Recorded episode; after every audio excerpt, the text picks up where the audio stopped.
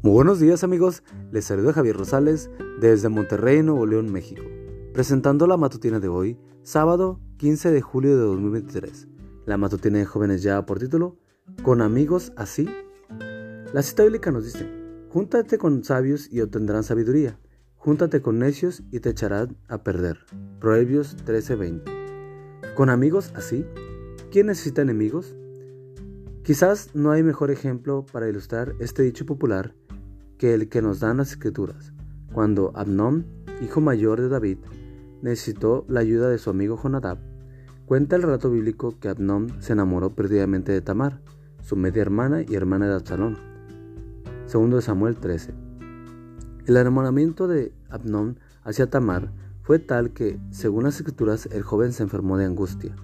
Cierto día Abnón se encontró con su amigo, el astuto Jonadab. Entonces Abnón le abrió su corazón a la espera de una palabra de consejo, y eso fue lo que exactamente hizo su buen amigo, Jonadab. Solo que su consejo no pudo ser peor.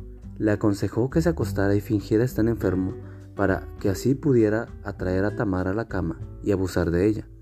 Abnón siguió el consejo al pie de la letra. Versículos 6 al 8.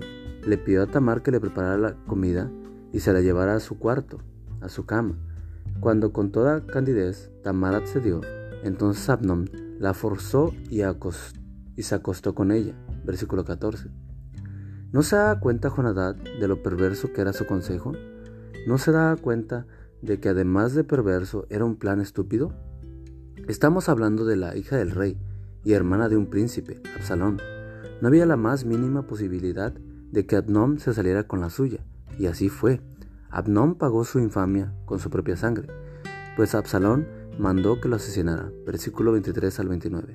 Por supuesto, la decisión de violar a Tamar fue de Abnón, quien por lo demás no era ningún santo. Sin embargo, es de esperar que los buenos amigos nos aconsejen sabia y oportunamente en momentos de crisis.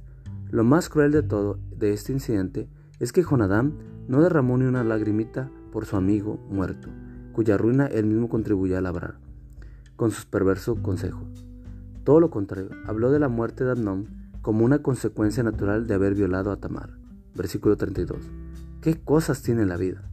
¿Cuál es la lección? Escoge muy bien a tus amigos, porque tarde o temprano ellos serán tus consejeros. Y con amigos como Jonadab, ¿quién necesita enemigos?